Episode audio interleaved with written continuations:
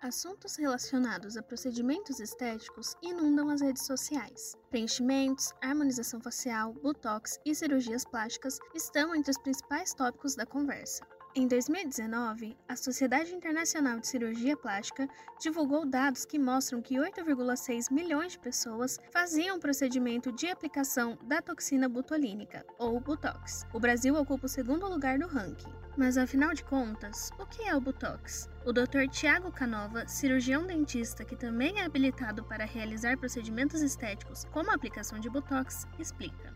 O Botox ele age paralisando a musculatura, né? pois ele é uma neurotoxina que ele age paralisando e ao evitar esse movimento, ele evita com que futuramente crie-se as, as, indesejadas rugas ou as pregas na pele. Então ele age paralisando essa musculatura e você não consegue ter o movimento. Aí a pele fica bem lisinha até durante o período que ele que ele fica, né? Que é dentre 5 e 6 meses mais ou menos.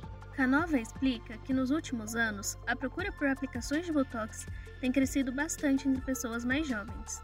Né, pessoas ali de 25, 28, 30 anos também têm procurado por fazer o procedimento é, por uma precaução, né? Por uma prevenção é, para lá na frente evitar essas ruguinhas indesejadas. O Botox é uma medida preventiva contra marcas de expressão e rugas. Por isso, é essencial que os pacientes tenham esse conhecimento prévio antes de realizar o procedimento, para não se frustrarem com o resultado final.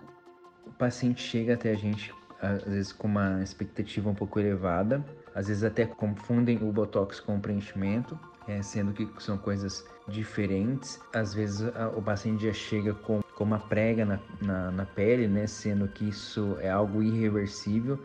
E a gente sempre explica que o botox ele é algo para evitar futuramente aquelas pregas ou aquelas ruguinhas indesejadas, né?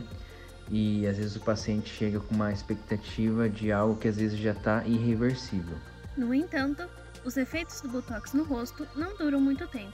Quando aplicada nas quantidades adequadas, depois de 5 ou 6 meses, o corpo absorve a toxina botulínica e a pele volta ao seu estado natural. Ela é uma neurotoxina, né? Que ela, depois de alguns meses, ela, ela é totalmente expelida do corpo e volta normalmente às funções da pele. O que é, a gente tem que tomar cuidado é às vezes com a quantidade, mas para algo ser maléfico, é uma quantidade muito, muito grande mesmo de, de neurotoxinas para causar algum malefício. De Maringá, Bianca Vieira para o jornalismo na web.